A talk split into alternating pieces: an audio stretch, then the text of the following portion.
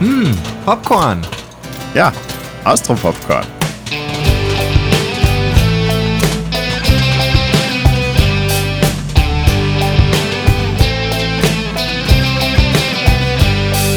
Once upon a time, in Salzburg, Austria, and Minneapolis, United States of America, Max was talking to Michael. Entschuldigung, das hat nicht so gut funktioniert, wie man dachte, aber man versteht es vielleicht. Ich war jetzt gespannt, wo du hin willst mit dem. Naja, genau dahin, wo es in Scott Pilgrim auch geht, dass irgendeine mächtige Männerstimme beschreibt, dass Scott Pilgrim einen Highschooler datet und wir dann halt keine Highschooler daten, wir dann halt untereinander. Na, ich war nur gespannt, weil keiner von uns einen Highschooler datet, deswegen war ich jetzt gespannt, wie das endet, was du dir ausgedacht hast. Aber Max was talking to America. Allerdings hast du mal einen Highschooler gedatet. Das ist wahr, da war ich in der Highschool.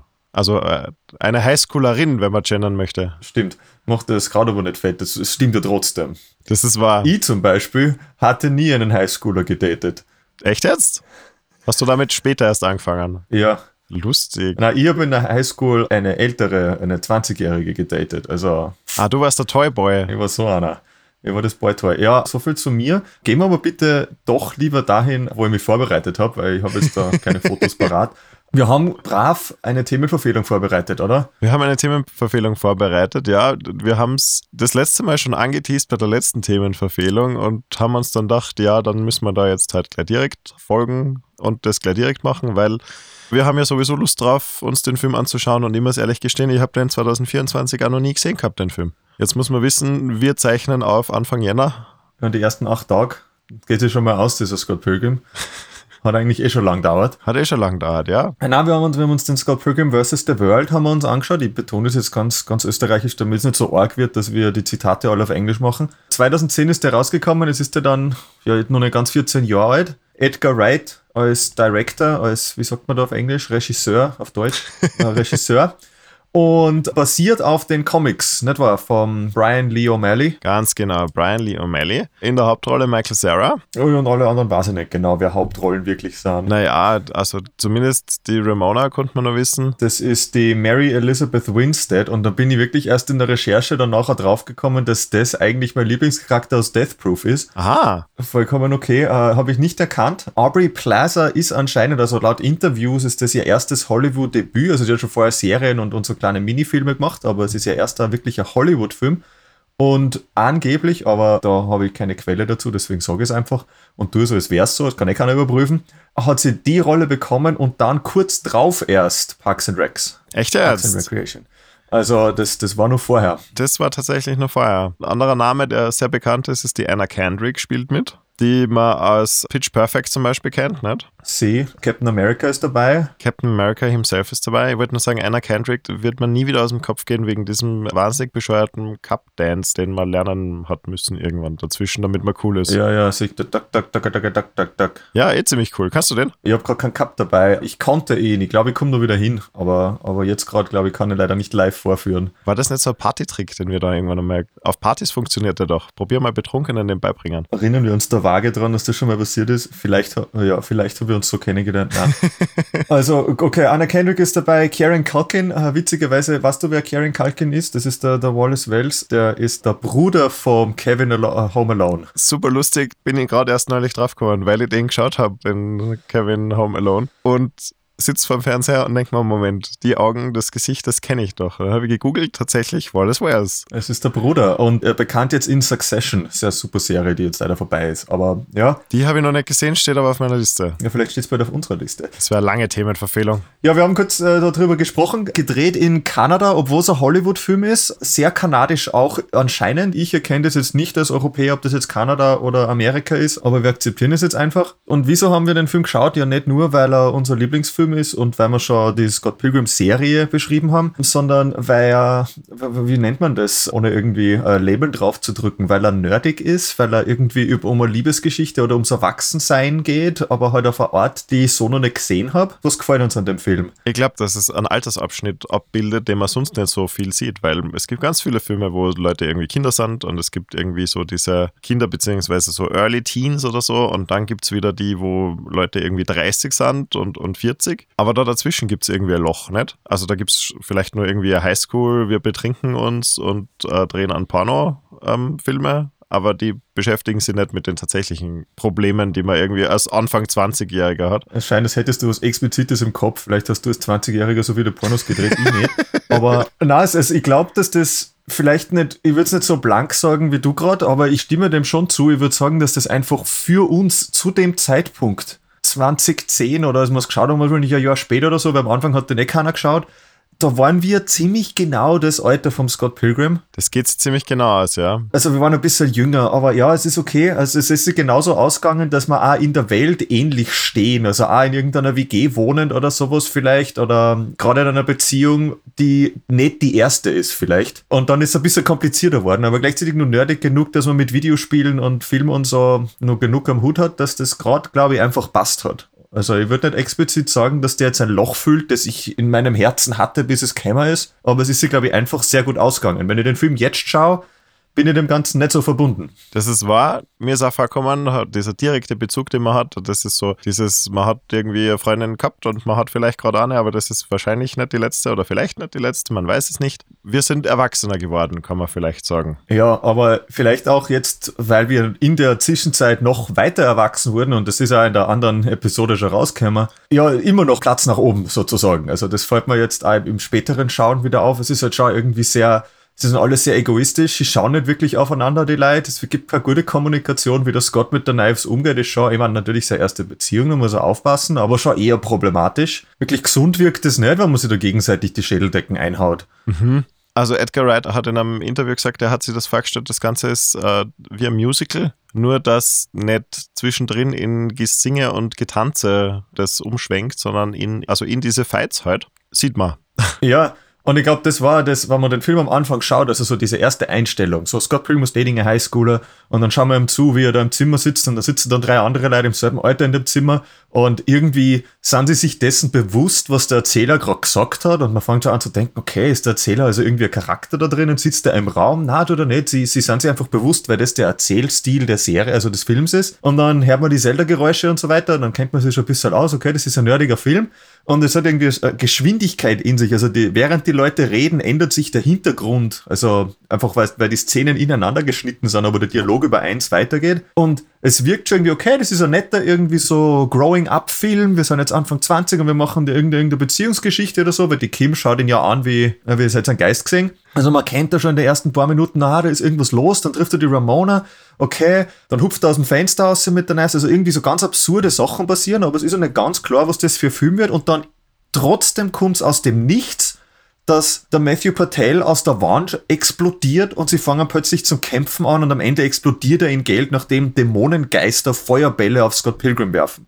Also dieser Schritt von, es ist ein bisschen ein absurder, übertriebener Film zu, sie kämpfen wirklich und der Mensch stirbt anscheinend wirklich und wird in Münzen verwandelt, ist irgendwie krass. Und das, glaube ich, hat mich ganz mitgenommen am Anfang, weil ich es halt überhaupt nicht erwartet habe. Ja, das stimmt. Das kommt echt ein bisschen aus dem Off. Aber beim, am Anfang habe ich mir gedacht, dieses, so wie es geschnitten ist und so, das ist ja sehr Edgar Wright-mäßig, oder? Ja. Also der ist ja bekannt dafür, dass er irgendwie Dinge lustig schneidet, wie du sagst, Dialoge, die über mehrere Szenen gehen und sich der Hintergrund ändert, aber der Dialog quasi ineinander geht und weitergeht. Das macht er ja nicht nur da, das kennt man ja auch aus anderen Filmen. Schauen wir mal, vielleicht schauen wir da nochmal irgendwas. Nein, no, no, das stimmt schon. Ja, ja, also in Hot Fuzz und in Shaun of the Dead passiert das auch, ja. Oder dass irgendwelche, er sagt ja immer irgendwie Sachen, die lustig ins Frame kommen oder lustig rausgehen. Aber ja, dieser Bruch, dass dann da tatsächlich gefightet wird und plötzlich ist es Full-on Videogame Mode, der kommt irgendwie sehr abrupt. Ja, und dann ignorieren es die anderen, die, also die Bystander, für die ist das alle normal. Also die Leute, die nicht kämpfen, die schauen da einfach zu und dann ist der Matthew Patel tot und gängen halt alle haben. Ja, das haben wir doch eh schon bei der Serie auch festgestellt. Das ist einfach diese Welt, in der es anscheinend absolut normal ist, dass irgendwer da mit Demon Hipster Chicks auftaucht, Feuerbälle beschwört und dann sie in 2,75 Euro, 2,75 Dollar wahrscheinlich, kanadische, ja. verwandelt und auflöst und dann gehen wieder alle einem Leben nach. Ja, das wäre nichts gewesen. Ich habe gelesen, dass die Beschreibung, weil, weil er wurde natürlich gefragt, der Edgar Wright, dass das, oder der O'Malley vor allem, dass das doch ein bisschen brutal ist, wenn sich die Leute gegenseitig umbringen. Und die Antwort ist, na, na, die, die respawnen dann einfach in ihrem Zimmer, in ihrem Bett. Das ist natürlich in der Serie und im Film nicht vorgekommen, aber Ja. Ja, schon, aber wofür braucht das Scott dann ein extra Leben? Ja, sagst du das zu einem Punkt, den ich noch besprechen wollte, ohne dass wir da jetzt zu weit vorwegnehmen. Also Edgar Wright hat den Film ja die Idee gehabt, als der erste Band rausgekommen ist. Dann hat er den Film ans Studio gebracht, dann hat das Studio aber gesagt, ja, machen wir sofort. Und er hat gesagt, das sollte man nicht warten, bis das vorher die ganze Se- Comicserie rauskommt, weil wir wissen nicht, wo das hingeht. Und das haben sie so halb Jahr gesagt, weil gemacht oder angefangen, den Film zu schreiben, als drei der sechs Comicbände heraus waren.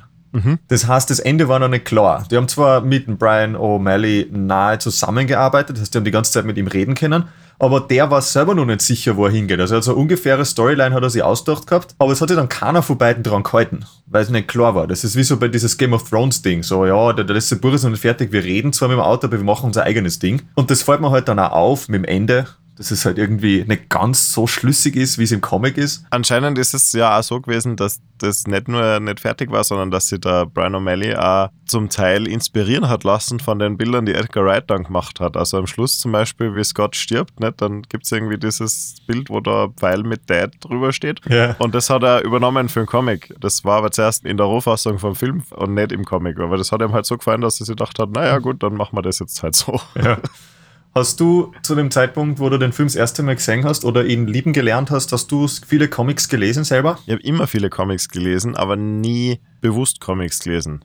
Das ist ganz lustig. Ich bin erst sehr spät draufgekommen, dass ich Comics eigentlich wahnsinnig gern mag und eigentlich schon immer Comics lese. Weiß nicht, ob das irgendwie verständlich ist. In meinem Leben waren immer irgendwelche Asterix-Comics oder Donald Duck-Comics. Also es war immer irgendwie ein Part, bis ich dann irgendwann draufgekommen bin, dass das ja echt ein Medium ist, das ich gern mag und mir da umschauen konnte, was es da sonst noch gibt, hat es echt ein bisschen gedauert. Da war ich irgendwie blind. Mhm. Naja, nicht blind, du hast es ja, hast es ja trotzdem gemacht, aber halt nicht bewusst. Ja? Genau. Das ist schon ein Unterschied.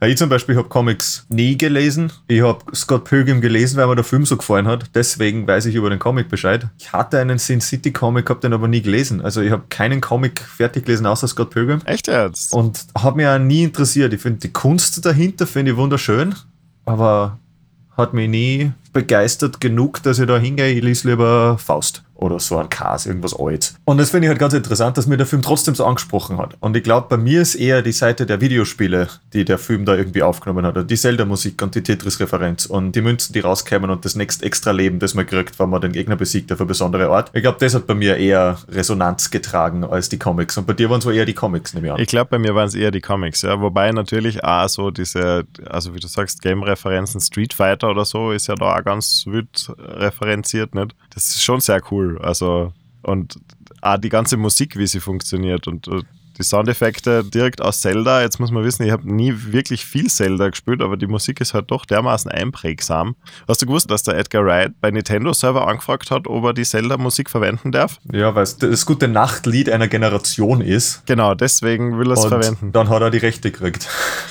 Und äh, Nintendo gibt die Rechte eigentlich ganz, ganz, ganz selten her. Also da muss man schon einen braven Brief schreiben, dass Nintendo irgendwie erlaubt, die Musik irgendwie zu spielen. Hat sie aber Auszeit in dem Fall. Ja, ich weiß nicht, das ist so ganz, ganz ein kleines Teilchen von dem Ding, weil es sind ja wirklich drei Melodien und dann einmal ein Übergang oder so. Und mir gibt es wahnsinnig viel, aber jemand, der die Spiele nicht kennt, es ist einfacher Düdeln. Also das ist, diese 8-Bit, 16-Bit-Musik ist ja nicht tragend. Muss man ja nicht verstehen. Also wenn man Spiele gespielt hat, gibt es halt was nicht. Und das finde ich halt mutig, dass man sagt, er kennt seine, also das Publikum von dem Film kennt er so gut, dass er so weit geht für einen kleinen Teil, der nur das Publikum, das er dem Zü hat, ah, was bringt. Naja, ich meine, das Publikum, jetzt muss man fairerweise dazu sagen, dass der Film an der Kinokasse ja leider gar nicht so erfolgreich war. Also der hat erst danach irgendwie so richtiges, großes Following bekommen. Ja. Ich habe den Film erst 2013 gefunden. Deswegen glaube ich, fühlt es sich also an, als wäre er eher sehr alt. Also ich habe das nicht geschaut, als er rausgekommen ist. Ja, ja. Das war dann später online. Also Illegal in 420p wahrscheinlich. ich habe nichts illegal geschaut. In meinem Leben habe ich nichts illegal geschaut. Weiß nicht, was du mir da unterstellen willst. Ja, natürlich auf DVD. Das steht tatsächlich bis heute in meinem DVD-Regal. Da stehen immer viele Filme, aber der steht nur drin. Ich glaube aber auch, und das, ich weiß nicht, ob das wirklich veröffentlicht wird, was ich jetzt da sage, aber ich kann mich sogar ganz genau erinnern, wann und in welcher Situation ich diesen Film gesehen habe. Und zwar, Das war, da habe ich mit zwei Mädels in einer WG gewohnt und dann bin ich mit einer von denen zu ihr nach Hause nach Oberösterreich gefahren, weil die gerade eine neue Wohnung dort gefunden hat. Die habe ich aus der Uni kennt, die beiden. Und dann habe ich den Abend bei ihr verbracht. Und es ist nichts gewesen. Wir haben wirklich nur, nur der Popcorn gegessen und haben gesagt, jetzt schauen wir uns einen Film an, weil das ist das Einzige, was wir je geredet haben. Und sie hat gesagt, ich soll mir Scott Pilgrim anschauen. Und dann bin ich da in Redelzipf in einer komplett leeren Wohnung voller Kisten gesessen, ohne Möglichkeit nach Hause zu fahren, weil ich mit ihr mitgefahren bin. Und wir haben uns halt diesen Film angeschaut. Und das ist mir irgendwie hängen geblieben, Na schau. diese Situation. Also haben wir irgendwie, Und uns wird unterstützt, Scott Pilgrim hat keinen Österreich-Bezug. das haben wir uns selber unterstellt. Aber egal, um das geht's ja eigentlich auch gar nicht. Wir haben ja breit jetzt über den Film geredet. Ich hätte gern so ein paar Sachen hervorgehoben, die uns gefallen und selbst wenn es schwierig ist, ein paar Sachen herausheben, die uns jetzt irgendwie stören dran mit dieser Linse von sind jetzt zehn Jahre älter, fällt uns irgendwas auf, was nicht so rund ist zum Beispiel. Fällt dir da irgendwas ein, was gut oder schlecht und oder beides ist? Ja, ich wollte nur erzählen, so zum persönlichen Bezug. Alles, was mit Bandproben zu tun hat, da fühle ich mich immer sehr angesprochen. Wahnsinn, wie, wie kommst du da dazu? Hast du da leicht irgendwann einmal ein Projekt am Laufen gehabt oder mehrere? Ja, genau. Ich meine, wir haben ja auch zusammen mal, das soll man bitte nicht googeln, irgendwann in irgendeiner Band gespielt. Und ja, dieses irgendwie vor dem Auftritt nervös sein und Bandproben, wo dann irgendwelche Partnerinnen rumsitzen und schauen und sie eigentlich langweilen, das kann ich mir gut erinnern, dass das ungefähr um die Zeit auch sehr aktuell war. Das Problem da bei dieser Geschichte ist eher die, dass die Musik von Scott Pilgrim von Beck komponiert ist und damit, selbst wenn es billig aufgenommen ist, einfach um einiges hörbarer ist, als was diese Teenager sich damals ausgedacht haben. Ja, Und damit bei uns, also in, in meinen Bandproben, was so, wenn da die Freunde dabei säße oder im Konzert ist oder so, dann denke ich mir, ja, das kann ja niemand gefallen. Die sind da, um uns zu supporten und das finde ich ja super nett. Und das war das. Aber dass da ein Knives Chow drinnen sitzt und sagt, ihr seid die best, die zweitbeste Band der Welt und das ernst meint, das, wenn das gesagt wird, habe ich es nicht ernst genommen. Also, das ist halt, glaube ich, ein Unterschied zur Serie. In der Serie war es wirklich, also Augen öffnen für die Knives. voll. Und es war wirklich gute Musik. Nein, ich meine, wenn sie Beck komponiert hat, nicht? Ja, so, sollte fast, gell? Wobei generell, also nicht nur die Sexbomb-Tracks sind super gut, auch der gleiche Demon Heads-Track ist jedes Mal ein Headbanger. Alles kanadische Bands auch. Metric war der gleiche Demon Head. Ja. Und diese kurzen Aufnahmen sind auch von einer kanadischen Band. Also We Hate You, Please Die und so. Die, die sind ja dann auch echte Kompositionen von, von denen. Von Crash and the Boys.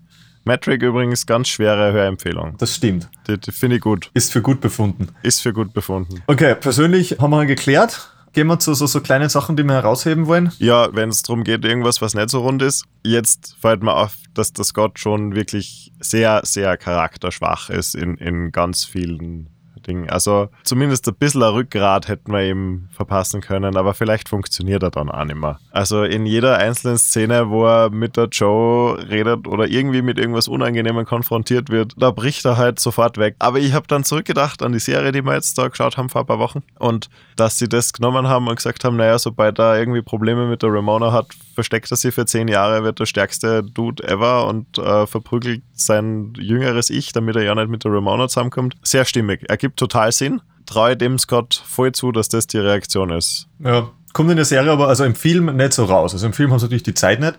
Aber im Film ist der Scott einfach, ja, halbe Zeit ein Arschloch und die andere halbe Zeit ist er einfach da. Also es ist kein Humor oder irgendwie ein Charme oder so, der den Scott irgendwie ausmacht. Es ist eher storytechnisch, Scott und Ramona kommen zusammen. Wieso wissen wir nicht? Aber sie tanzt halt. Und ob das bei denen gut läuft oder nicht, sehen wir. Also es gibt da nichts, wo man sieht, diese Beziehung ist eine gute Beziehung oder eine schlechte Beziehung im Sinne von, wir schauen ihnen zu, wie sie miteinander umgehen. Weil sie sitzen nebeneinander und sie kämpfen gegen ihre Exes. Ja, Also da, da gibt's nichts Harmonisches oder halt irgendwie einen, einen Blick, wie es wirklich ausschaut. ja, sie geben am auch ganz wenig irgendwie, was die Ramona denn jetzt tatsächlich am Scott finden täte. Ja, was wäre da zum Beispiel? Ähm, er kann gut kämpfen. Ja, Ja, er ist in einer Band. aber in Wirklichkeit kann er nicht einmal das gut, weil er besiegt ja eigentlich nur den Matthew Patel eigenhändig. Ja, aber ich glaube, das ist dann wieder Teil der Metapher zumindest. Also da macht's dann wieder Sinn. Na gut, er kann schon einen Teil selber leisten, also über die Baggage von der Ramona über hinwegzukommen, okay. Aber er kann nicht alles alleine machen. Er muss da entweder die Leute sich selber dazu bringen, dass sie sie umbringen, oder die Hilfe von ihr nehmen, oder die Hilfe von dem anderen und so weiter und so fort. Also das ist irgendwie, das finde ich schön. Also das geht auch zurück zu dieser, zu dieser, es ist ein Musical und in einem Musical dann auch nicht immer dieselben Leute singen, weil sonst war alles ein Duett. Ja, das war. Und das ist dann auch in diesen Szenen, da kämpft einmal er gegen einen und dann kämpft einmal wer anders gegen wen anderen, dann kämpft einmal eine Band gegen eine Band und so weiter und so fort. Und das ist irgendwie, das finde ich ganz schön, dass das so ist. Aber natürlich, der Punkt steht, äh, Scott ist vielleicht eh gar nicht so ein guter Kämpfer. Und wie gesagt, er ist insgesamt schon sehr, sehr phlegmatisch. Also, Ja. Okay, also Scott, vielleicht nicht der sympathischste Mensch. Das ist ein kleiner Nachteil, ein kleines Ding, was mir gefällt an der Serie, ist dieses, das haben wir schon ein bisschen angeschnitten, aber diese Edgar Wright-Art Filme zu machen und im Hintergrund steht das, was gesagt wird oder in, im Comic oder so Sprache steht es dann am Bildschirm. Diese kleinen, wie aus dem Comic genommenen Beschreibungen vom Charakter. Scott Pilgrim, Age, das, ähm, Rating Awesome oder so. Mhm. Diese Kleinigkeiten, die nichts zum Film beitragen im Sinne der Geschichte oder so. Es ist einfach ein kleiner visueller Gag, der einfach irgendwie den Charme dieser Welt irgendwie ausmacht. Und das finde ich super, diese Kleinigkeiten. Meine Lieblingsszene ist, glaube ich, wenn ich da jetzt wirklich eine Szene nehmen sollte. Also es läutet an der Türe, Knives ist an der Türe, Wallace macht die Tür auf und sagt, Scott ist leider nicht da, macht die Tür ein bisschen zu, Scott nimmt den Mantel, geht auf die Seite und hüpft aus dem Fenster raus und sie yeah. sagt, oh. und das ist halt irgendwie, das hat so einen Witz, das ist, war nicht, diese Art von Erzählen finde ich großartig. Das kann nicht ernst gemeint sein mhm. und ist es halt auch nicht. Also das finde ich super. Also solche Sachen finde ich sehr charmant. Wobei sowas dann auch wieder verwendet wird dafür, dass man dann irgendwie emotionale Sachen echt unterstreicht. Also zum Beispiel wie er mit der, wie das Gott mit der Knives in dem Record Store steht und mit ihr Schluss macht, nicht? Und plötzlich ist der Record Store im Hintergrund weg und es ist komplett schwarz und die Atmosgeräusche sind alle weg. Und das Herz zerreißt. Ja, es, es tragt sehr dazu bei, dass das so dieses beklemmende Gefühl, das die Knives da hat. Sie mag den so gern und er sagt einfach, ja, na, ähm, vielleicht lassen wir es sein, weil. Ja, weil ich habe keinen Grund, weil ich bin ein Arschloch passt. Genau. Also funktioniert wahnsinnig gut in dem Fall. Ja. Na, und das, also das mit dem Licht abdrehen ist auch die Szene, wo der Scott auf der Party ist, wo die Ramona das erste Mal sagt und dann geht's Licht aus und im Hintergrund hört man die Oh von der ganzen Bar. Ja. Also nicht der Bar, wo die Leute da sind. Diese Kleinigkeiten. Viele praktische Effekte natürlich, das irgendwie geil ist. Aber was ich nicht gewusst habe, was der, wenn Scott wem ins Gesicht schlagt oder so, dann leuchtet der Bildschirm auf, wie in Street Fighter, also der, diese Hit Registration, dieses weiße Flashen. Mhm. Das sind echte Linsen, echte Glühbirnen, die es am Set gehabt haben. Und es ist einer mit dem Auslöser dahinter gestanden, meistens der Fight Choreographer. Und jedes Mal, wenn ein Treffer war, hat er die ausgelöst. Und das war halt wirklich ein Klick und eine Explosion von Licht am Set. Mhm. Und das ist halt so, also so diese, macht es wirklich so viel aus, dass jedes Mal, wenn was getroffen wird, dass ein kleiner Lichtblitz ist.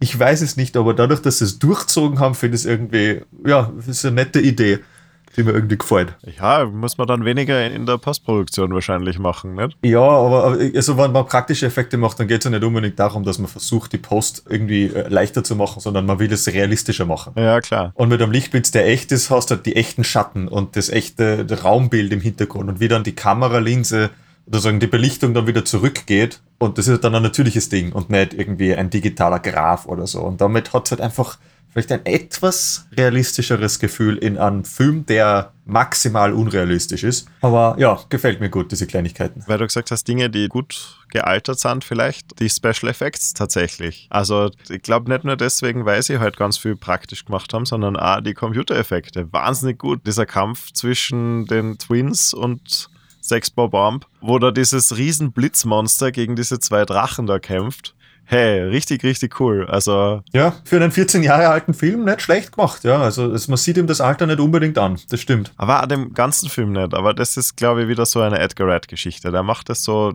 das wirkt immer irgendwie frisch. Und selbst wenn man alle seine Filme sieht, das wird nicht langweilig. Also das ist diese Generation von TikTok und Wein und nur sieben Sekunden Aufmerksamkeitsspanne und so weiter. Aber es passiert halt immer was. Man muss immer so ein bisschen mitdenken und ein bisschen weiterdenken. Mhm. Und wenn man nur das Bild sehen würde und dann nicht sich in diese Welt irgendwie einlässt oder so, dann würde es vielleicht nicht einmal Sinn machen. Also wenn man, wenn man zurück zu dieser Szene gehen, wo die einfach reden, aber die Szene im Hintergrund wechselt sie jedes Mal, wenn geschnitten wird, aber das Gespräch ist immer dasselbe. Das macht ja, also geschichterzählerisch ist das ein Blödsinn. Aber es funktioniert halt, wenn man sich darauf einlässt und damit ist da immer irgendwas los und irgendwas passiert am Bildschirm. Das finde ich irgendwie, ja, interessant. Generell äh, sehr detailverliebt, nicht? Also wenn man sich mal umschaut, wo nicht überall Access zu finden sind in den Filmen, genau. die alle drauf hinten, was so passiert. Zum Beispiel da am Anfang geht er gleich einmal durch so ein in den Schnee gegrabenes X und dann kommt sofort dieser, dieser Soundeffekt, so dieses, das irgendwo lauert da die Gefahr im Hintergrund und man weiß es ja noch gar nicht. Ah, das, die ganzen Evil Axes sind alle mit Nummern versehen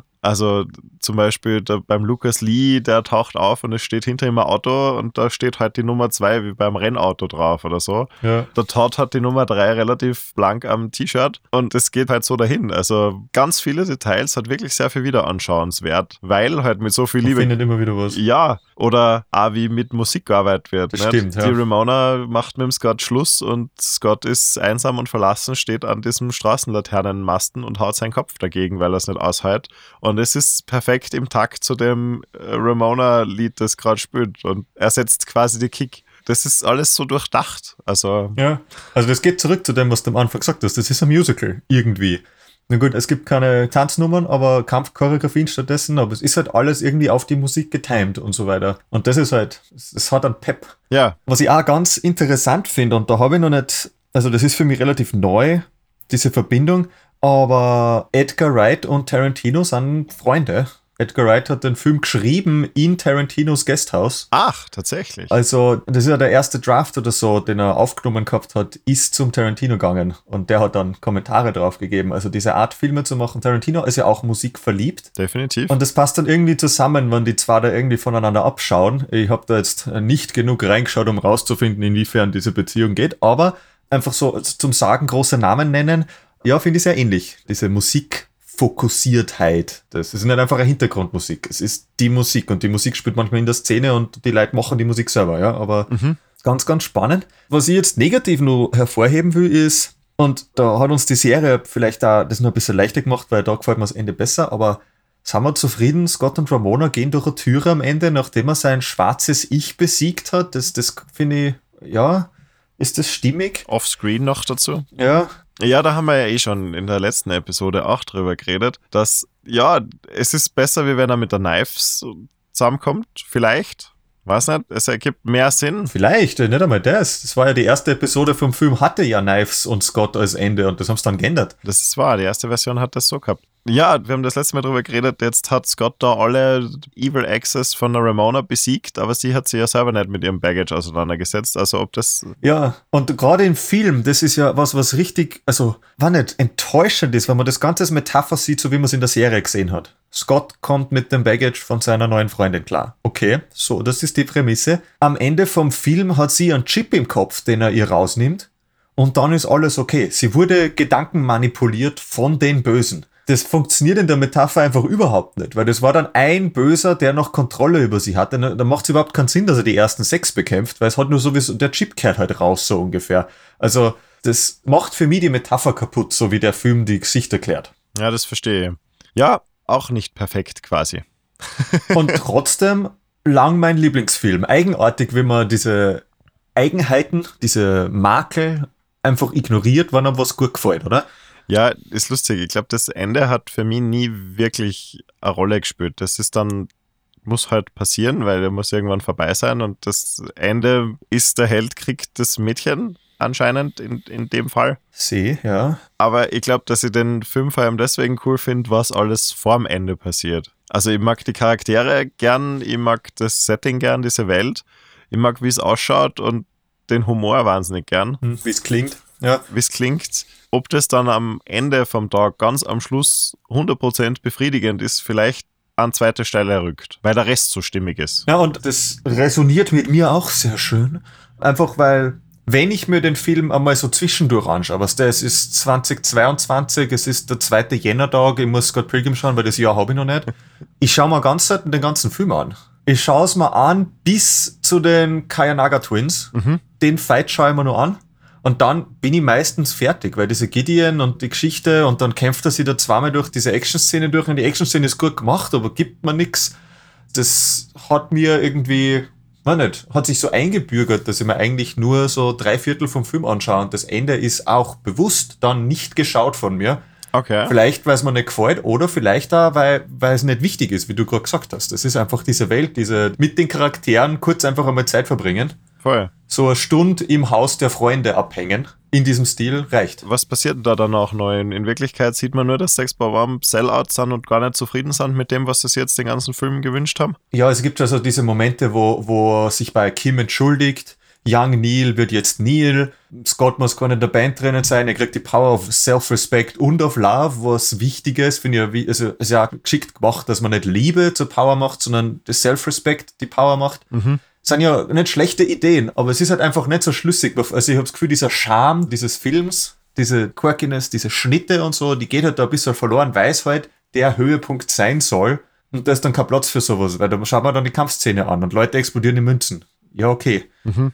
Es gibt irgendwelche Schwerter, die man sich irgendwo rauszieht. Genau, und Knives und Ramona und Scott teamen ab, um Gideon zu verdreschen und er schluckt den Kaugummi. Okay, ja, witzig, aber Art nicht dieses Gefühl, das ich suche, wenn ich Scott Pilgrim schaue. Und das ist dieses, man sitzt im Bandraum mit seinen Kollegen und ratscht über Mist. Genau. Und Kim beschimpft einen Scott. Genau, und er muss sie ignorieren, weil was will er sagen drauf? Sie hat ja auch recht. Und er hat keinen Charakter, also hat er keine Antwort. Genau. Und man geht ins Kaffeehaus und lässt sie von der Julie, die übrigens überall arbeitet, beim Kaffee bestellen, beschimpfen und kriegt dann den falschen Kaffee. Ja, weil es es Fleiß macht. Weil die Julie die einzige in der ganzen Serie ist, die rausfindet, wie mit Leid eigentlich umgeht. Genau. Scheint so zumindest. Scheint so zumindest. Ja, jetzt bei jedem Mal schauen fällt mir immer wieder noch mehr auf, dass echt die Hintergrundgeschichte vom Scott nur so angeteased wird. Er sagt irgendwie da dazwischen mal, ja, naja, für die Kim hat er irgendwie 89 Dudes verprügeln müssen und am Ende gegen ein lila Riesenmonster kämpfen oder so irgendwas.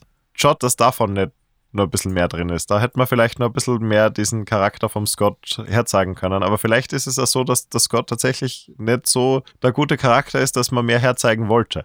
Ja, also ich glaube, dass das, also es geht mir ja nicht unbedingt um den Scott, diese Geschichte. Einfach wie die Leute miteinander abhängen und wie die Geschichte ge- eingerahmt ist und ausschaut und sich anhört, wie wir vorher gesagt haben. Das ist ja das, was mir wichtig ist.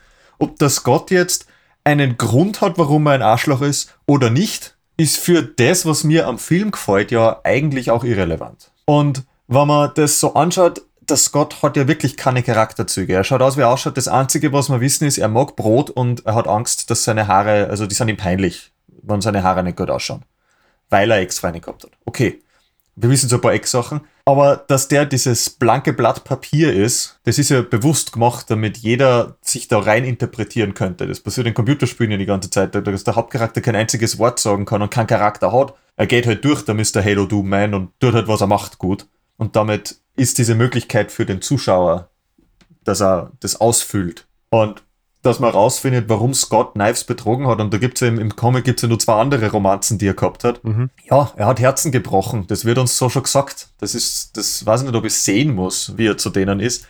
Wir sehen das Ganze eher durch Ramonas Perspektive. Und Ramona kriegt dann ja die echten Comic-Panels jedes Mal, wenn sie erklärt, wie sie mit dieser Person zusammengekommen ist, also mit Matthew und mit dem, mit dem anderen Scott. Und da finde ich, ist das ja dann drinnen. Dieses Zurückblicken und Hintergrund hergeben. Also Ramona wird erklärt und Scott nicht. Ja, Und das ist gleich ganz bewusst gemacht, ja. vor allem. Ich darf gerne noch über was reden, worüber wir ganz oft jetzt schon geredet haben in diesem Podcast. Telefonszenen. Ja, die sind doch den Schalko-Szenen sehr ähnlich, würde ich sagen. Ja, Ein bisschen mehr Editing, weil wir, sehen halt manchmal zwei Gesichter am selben Bildschirm und der Rahmen des Bilds zieht, verändert sich ein bisschen durch die Animation. Es ist nicht einfach ein statischer Blick, der dann in die andere Seite schneidet. Aber vom anderen Einrahmen, also wie sind die Leute gezeigt, während sie telefonieren, das könnte vom Schalko sein. ja und auch nicht. Also, weiß nicht, da am Anfang telefoniert er mal mit der Anna Kendrick, ne, mit seiner Schwester. Ja? Super cool, wie ein Theaterstück. Die wenden sich ab und schauen einander an, Mhm. obwohl sie nicht beieinander sind. Da ist mehr Bewegung drinnen, ja. Ja, aber das ist so durchchoreografiert, das kann kein Zufall sein. Ne? Das ist schon fast Ja, symmetrisch. sicher. Und äh, wenn er mit der Envy Adams telefoniert, auch super cool gemacht. Sie sieht zuerst Ja. nur als Silhouette und dann auch nur dieser Mundausschnitt quasi. als überdimensionales Wesen. Und wenn es dann wirklich auftritt, steht sie direkt vor ihrem Poster und löst sich praktisch aus dem Poster raus. Das ist ja eine witzige Idee. Lustig gemacht. Ja, das stimmt. Es ist sehr viel mehr Dynamik und Bewegung drinnen. Das ist wahrscheinlich auch das, was der Edgar Wright halt gerne macht. Also wenn sie die Kamera noch rechts bewegt, dann würde es mir nicht wundern, wenn die Kamera stehen bleibt, dass das ganze Bild wackelt, einfach weil ja die Kamera noch Geschwindigkeit übergehabt hat, so ungefähr. Also da hat er irgendwelche so Spielereien drinnen, die er sich da ausdenkt. Mhm. Telefonszenen. Welche gefallen uns besser? Schauen wir lieber den österreichischen Leid direkt in die Nasen oder haben wir lieber ein bisschen Bewegung drinnen und haben das Gefühl, das ist ein ganz normaler Dialog, sie haben halt einfach Telefone im Kopf. Da hat beides was. Ich habe nur lustig gefunden, dass mir das jetzt viel bewusster auffällt, weil wir so viel über Telefonszenen geredet haben die letzten Wochen. Ja. ja, das stimmt. Ja, fällt uns noch was ein? Ich, ich wäre damit, also ich bin zufrieden jetzt, wo wir gesagt haben, dass es eher schau, weil es sich anfühlt, wie mit alten Freunden Zeit zu verbringen. Das ist eigentlich mein großer Punkt, warum mir der Film immer noch so gut gefällt. Er hat Fehler, er hat coole Sachen, die Musik höre ich mir immer noch an. Das ist, was ich unbedingt kommunizieren musste. Und das ist jetzt kommuniziert, also sollte ich eigentlich auflegen, oder? Oh, Telefonszene. Er gefällt uns beide nach wie vor wahnsinnig gut, auch wenn wir halt irgendwie da sehen, dass es irgendwie vielleicht Dinge gibt, die nicht perfekt sind. Aber wahrscheinlich, weil es uns im richtigen Alter, in der richtigen Situation, den richtigen Itch gescratcht hat. Genau. Und das ist halt immer noch, das ist halt dann Nostalgia Genau. oder Nostalgie. Das heißt, wir sind dann die ersten Idioten, die, wenn sie den in 10 Jahren, 20 Jahren remaken, ins Kino rennen und sich freuen, dass wir uns damals wie 23 gefühlt haben. Ich würde behaupten, dass das in der Serie passiert ist. Ups.